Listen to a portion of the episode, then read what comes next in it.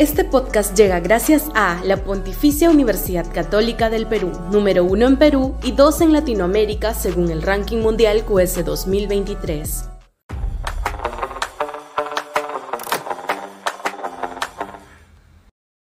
Golpe del gobierno a la cultura.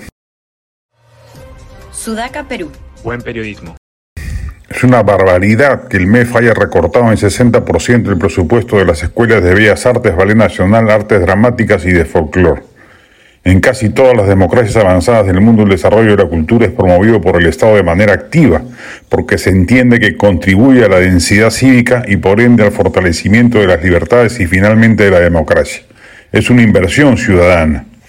Acabo de estar en Buenos Aires. En esta ocasión visité tres centros culturales, el Borges, el Kirchner y el Recoleta.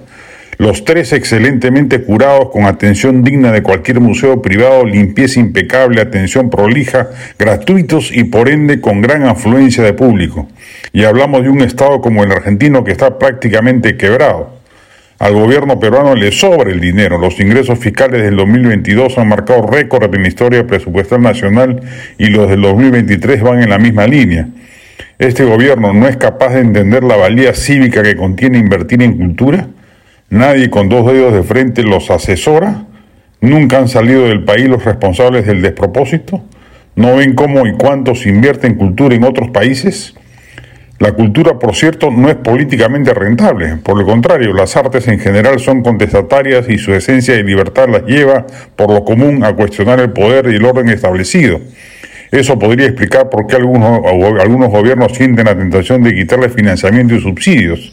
Pero en perspectiva global es un despropósito que afecta, sobre todo, las posibilidades de que peruanos y particularmente jóvenes de escasos recursos accedan a una formación cultural de calidad en un ámbito que a su vez es comercialmente muy complicado de sostener. El MEF debe reconsiderar.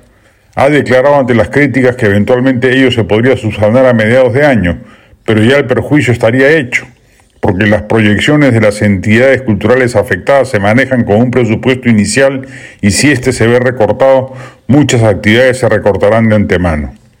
La vida cultural activa de un pueblo requiere soporte estatal. Ya de por sí el presupuesto que la cultura recibe del Estado peruano es paupérrimo. Constatar por ello su recorte solo genera honda irritación y rechazo. Este podcast llegó gracias a AFE, operador logístico líder en el mercado peruano que brinda servicios de almacenaje, transporte de carga, courier y cómics. Los puedes ubicar en www.afe.pe. Este podcast llega gracias a la Pontificia Universidad Católica del Perú, número uno en Perú y dos en Latinoamérica según el ranking mundial QS 2023.